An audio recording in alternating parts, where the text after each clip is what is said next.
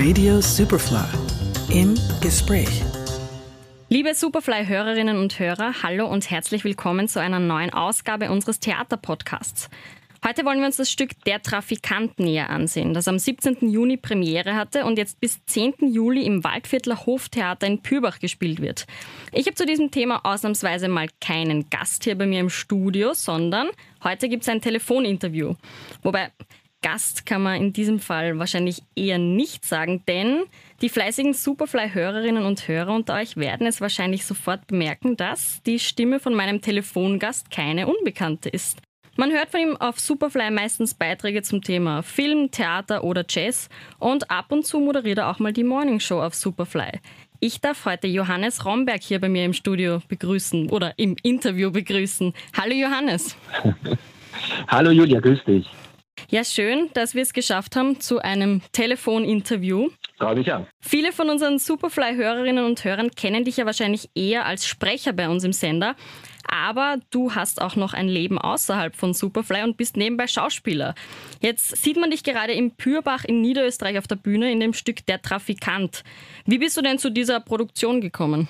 Ja, es ist äh, ja eigentlich eher äh, umgekehrt äh, gewesen äh, im, im, Beginn. Also ich bin ja eigentlich ursprünglich Schauspieler seit mittlerweile ähm, über 16 Jahren und zu Superfly dann ähm, gestoßen, weil ich auch einfach auch noch was anderes machen wollte und zum Glück auch konnte. Und äh, ja, bin mit dieser Doppelrolle äh, sehr, sehr glücklich inzwischen.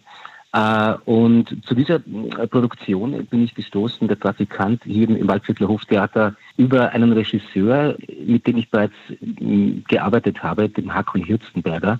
Der hat mich dem Moritz Hierden empfohlen, hier vom Waldviertler Hoftheater, also der Intendant vom Waldviertler Hoftheater. Und so bin ich eigentlich dazugestoßen zu dieser Produktion und äh, freue mich jetzt wahnsinnig, äh, dass das läuft jetzt und ja, freue mich auf die weiteren Vorstellungen. Das glaube ich dir sofort, ja. Vor allem jetzt nach der Pandemie mal wieder spielen dürfen als Schauspieler ist wahrscheinlich ziemlich schön. Ja, das ist sehr schön, ja. Dann erzähl uns doch mal ein bisschen, worum geht es denn in dem Stück überhaupt? Ja, der Trafikant, das kennen wahrscheinlich viele bereits. Zum einen aus dem Roman von Robert Seethaler, der ja schon vor, glaube ich, fast zehn Jahren erschienen ist. Und zum anderen von der Verfilmung, die letzten Herbst erschienen ist. Es geht darin um einen jungen Mann, einen 17-jährigen Teenager, der vom Attersee stammt, aus dem Salzburger Land stammt und nach Wien kommt, weil der Gönner seiner Mutter äh, überraschend stirbt und die Mutter jetzt keine finanziellen Möglichkeiten mehr hat, für ihn aufzukommen.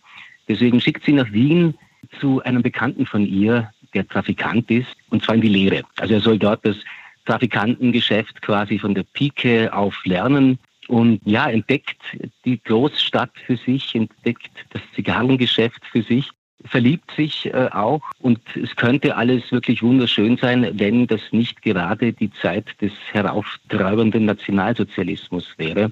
Also das Stück beginnt im, im Sommer 1937 und steckt sich dann äh, der Handlungsraum auf ein Jahr ungefähr.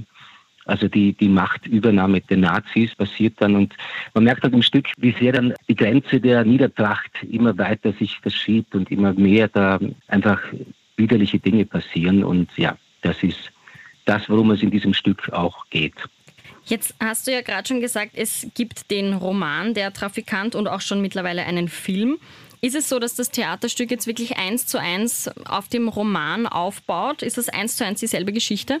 Das ist eine sehr auf das Wesentliche komprimierte Fassung natürlich, also wie, wie, wie das im Theater halt oft dann gemacht werden muss, einfach aus Zeitgründen, weil das gar nicht möglich ist, so einen ganzen Roman oft darzustellen, außer bei Castor vielleicht oder so.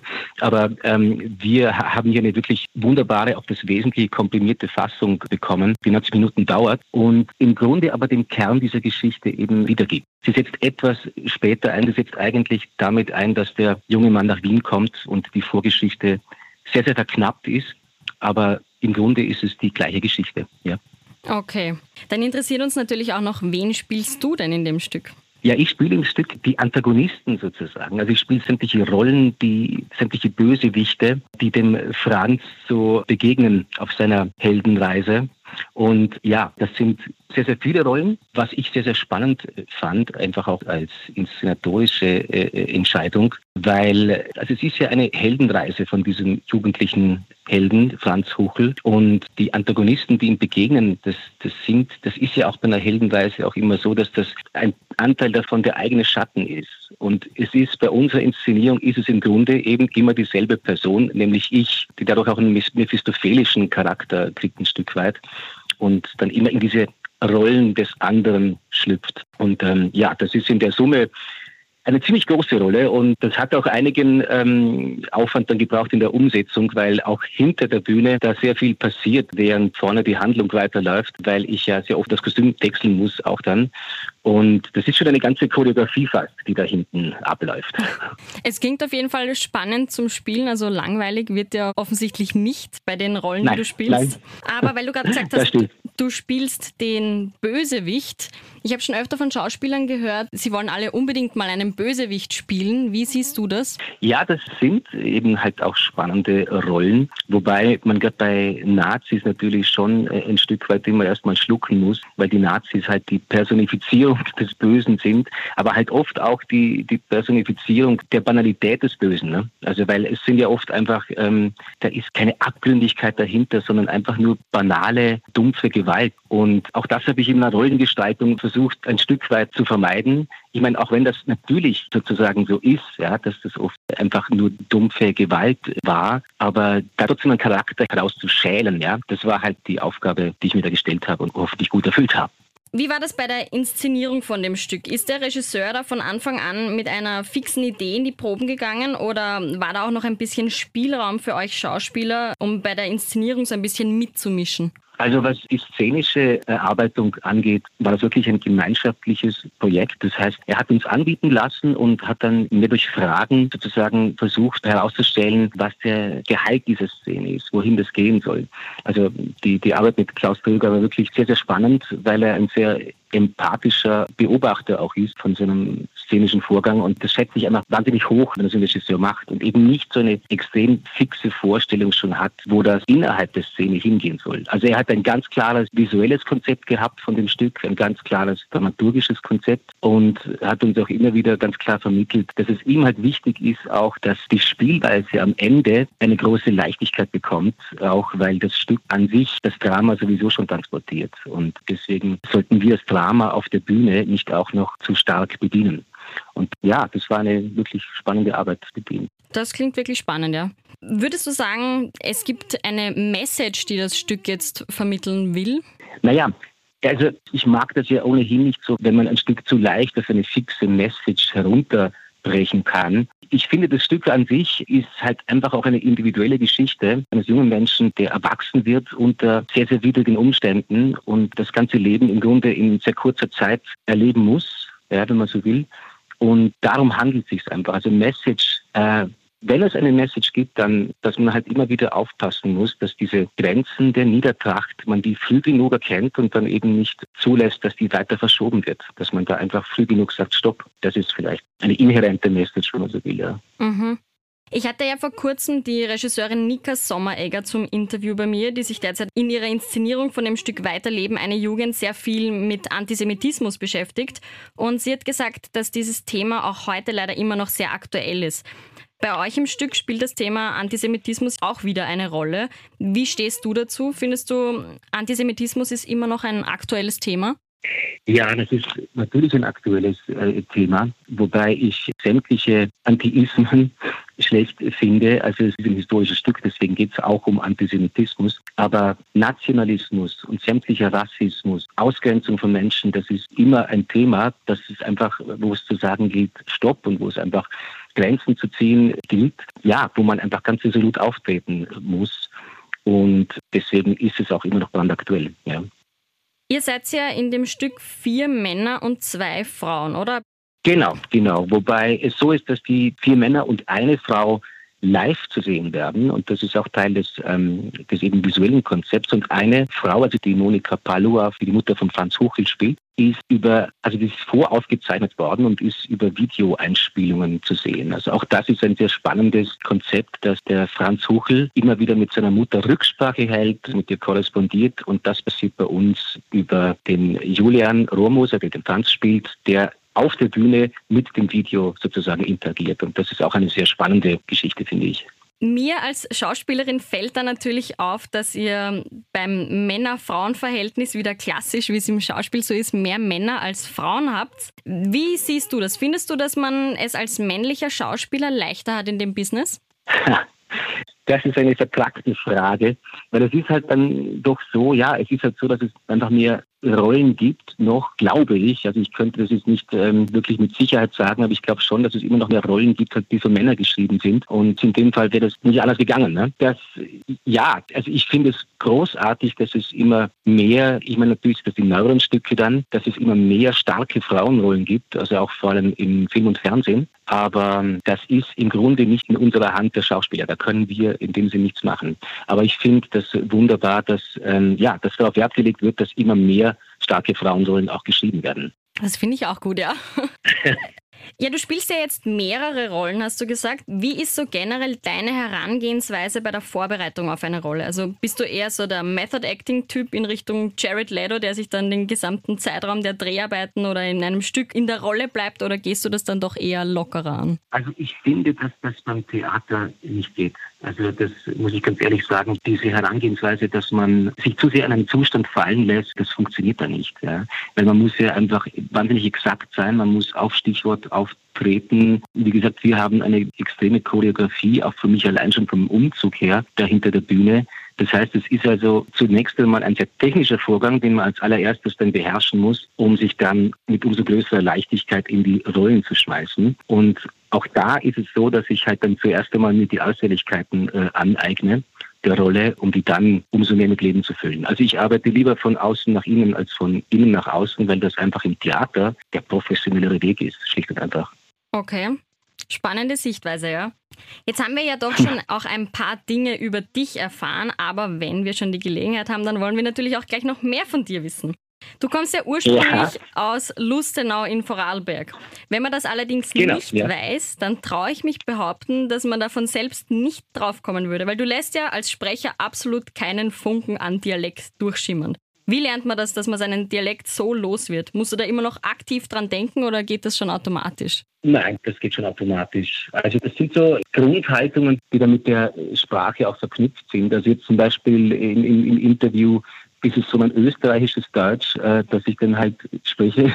Und als Sprecher ist es dann nochmal genauer. Also es ist natürlich auch irgendwie, das gehört zu dem Beruf dazu, dass man das einfach, dass man da sehr exakt ist einfach. Ja. Und natürlich hat das gedauert. Wir Vorarlberger haben ja das R ganz ganz weit vorne. Also auch das war ein Weg, wo man beharrlich dann bearbeiten muss, dass man das R auch ein bisschen nach hinten bekommt, wenn man das will. Ja. Aber ja, das gehört dazu, dass man den Dialekt dann an- und abschalten kann, wie man ihn will.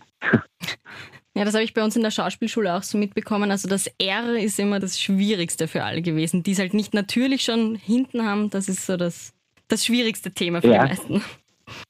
Ja, das glaube ich dir. Das glaube ich dir. Das ist, das ist, ist ein Klassiker. Das ist ja auch eine historische Entwicklung. Früher haben alle Schauspieler äh, das, das R noch extrem weit vorne gehabt. Also das Burgtheater Deutsch war ja sehr, das war sehr weit vorne. Ne? Und inzwischen ist es anders. Und vor allem im Radio und, und bei Sprechersachen ist es halt einfach, äh, geht das gar nicht mehr. Also, ja. Ja. Ja, du bist ja nicht nur Theaterschauspieler, sondern man sieht dich ja auch immer wieder mal im Fernsehen, zuletzt bei den Vorstadtweibern und bei Soko Kitzbühel. Wofür brennt deine Leidenschaft mehr? Für Film oder Theater? Das ist schwer zu beantworten, weil es ist halt dann, ich mag echt beides sehr, sehr gern die Arbeit an einem Filmset hat einfach folgt eigenen Gesetzen und, und hat eigene Herausforderungen, die ich halt auch wahnsinnig gern mag. Also da immer auf Punkt dann konzentriert zu sein und in der Rolle zu sein, ist einfach auch eine spannende Herausforderung. Und im Theater ist es halt dieses Wiederholen des Vorgangs, bis man sozusagen den so internalisiert, dass man ihn, ja, auch beliebig äh, reproduzieren kann und weniger den Moment ähm, zu finden. Also es sind beides, wie gesagt, für mich zwei verschiedene Herangehensweisen, aber ich mag beides wahnsinnig gerne, ehrlich gesagt. Also ich könnte nicht sagen, was ich lieber mag. Ich bin eigentlich immer so froh äh, auf dem nächsten Projekt, das kommt und das ist dann das Wichtigste. Das ist schon, ja, die größte Freude dann bei dem Beruf. Ja. Ja, du bist ja relativ breit aufgestellt. Filmschauspieler, Theaterschauspieler, im Radio. Also langweilig wird dir wahrscheinlich nicht. Wie sieht es denn zum Beispiel mit Nein, Regie aus? Hast du dich schon mal in Regie probiert? Das habe ich schon mal, ja. Ähm, das ist allerdings auch schon wieder ein Weilchen her, wenn ich wüsste, wenn das war, 2015 vielleicht. Da habe ich bei einem Kabarettstück Regie geführt am Vorarlberger Volkstheater mit Stefan Vögel und George Nussbaumer. Und ja, also ich muss sagen, lieber stehe ich eigentlich auf der Bühne, als Regie zu führen, weil das für mich einfach spannender ist. Also äh, es war ein interessanter Ausflug, aber ich würde ihn nur dann wiederholen, wenn ich mir denke, oh, das Stück muss ich jetzt machen oder so, ja. Also, aber das ist noch nicht, äh, das Stück in den Sternen, jedenfalls, ja. Das heißt, du hast jetzt noch kein Stück so im Kopf, wo du sagst, da würde ich es gern mal ausprobieren, wieder Regie zu machen? Nein, nein, das nicht, nein. Okay. Ja, gerade in der Kunst- und Kulturszene war es ja jetzt während der Pandemie alles andere als leicht. Wie hast du so die Zeit überbrückt bzw. für dich genützt? Also ich habe, ähm, wie, wie, du schon gesagt hast, ich bin ja zum Glück sehr breit aufgestellt und war natürlich froh, auch bei Superfly aus dem Homeoffice immer weiterarbeiten zu können. Das war wunderbar und habe halt auch Sprechersachen halt ähm, weitergemacht natürlich, also sehr viele Sprecheraufträge gehabt und auch immer wieder mal Drehtage gehabt. Also das Drehen hat ja nicht lang gedauert, dass das dann weitergehen konnte. Also ich habe schon dann eben letzten Sommer dann eben Soko Kids und, und Vorstadtweiber gedreht und äh, Walking on Sunshine auch. Und deswegen habe ich das jetzt zum Glück nicht so gespürt. Also weil ich auch vorher theatermäßig im Jahr ein bis zwei Produktionen gemacht habe. Und letztes Jahr war es halt nur eine kurze Produktion im Theater Kosmos in Bregenz. Aber ähm, ich weiß, dass es für viele Kollegen wirklich, wirklich extrem schlimm war. Und, und da habe ich ein bisschen Glück gehabt, ja, dass ich da ein bisschen breit aufgestellt bin. Das heißt, du hast die Pandemie verhältnismäßig gut überstanden. Ich habe sie eigentlich recht gut überstanden, kann ich sagen. Ja, das war wirklich okay bis auf die Umstellungen mit, also dass man das Homeschooling auch übernehmen muss, solche Sachen mit meinem äh, neunjährigen Sohn zum Beispiel, das waren natürlich große Umstellungen, aber hat auch sehr gut funktioniert eigentlich. Und ähm, ja, das war schon, schon ein Glück eigentlich, ja. Ja, also für alle Zuhörerinnen und Zuhörer, die immer schon mal ein Gesicht zu der Stimme von Johannes Romberg auf Superfly haben wollten, wäre es jetzt die perfekte Gelegenheit, sich im Waldviertler Hoftheater das Stück Der Trafikant anzusehen. Wie kommt man denn eigentlich am besten nach Pürbach, Johannes? Also, wenn man über eine, einen mobilen Untersatz verfügt, ist es mit dem Auto eine wunderschöne Fahrt heraus. Man fährt circa eineinhalb Stunden und natürlich kann, kann, man aber auch mit dem Zug herfahren. Das ist ziemlich leicht erreichbar. Also der Zug fährt, glaube ich, vom Franz-Josefs-Bahnhof ab und man ist dann in zwei Stunden direkt in Pürach und das Theater ist dann in fünf Minuten Gehweite entfernt. Na gut, das klingt ja das relativ ein, einfach, ja. ja. Ja, das ist total einfach. Also das ist überraschend einfach. Ich hätte es mir auch nicht vorgestellt. Ich bin ja zum ersten Mal am Waldviertler Hoftheater und dass man da so leicht rauskommt, hätte ich gar nicht gedacht, aber es ist so. Also es ist echt sehr praktisch. Und das Theater selber hat einfach einen wirklich unglaublichen Charme. Äh, das ist ein ein, ein, ein alter, so eine Art, ich glaube, man sagt Vierkanthof, ich kenne mich da auch nicht so genau aus. Also es gibt auch einen wunderschönen Innenhof eben, der einfach sehr, sehr charmant ist und ähm, ja, es ist einfach ein, eine unglaublich tolle, angenehme Atmosphäre, in der man da einen schönen Theaterabend erleben kann. Und wo kann man sich Karten kaufen? Also Karten kann man sich ähm, auf der Homepage kaufen vom Waldviertler Hoftheater unter hoftheater.at. Alles klar. Ja gut, lieber Johannes, dann sage ich danke für das nette Gespräch und für deine Offenheit. Vielen Dank, liebe Julia, für das Gespräch auch, ja. Sehr gerne, hat Spaß gemacht. Mir auch. Johannes Romberg über das Stück Der Trafikant. Julia Mannhardt für Radio Superfly.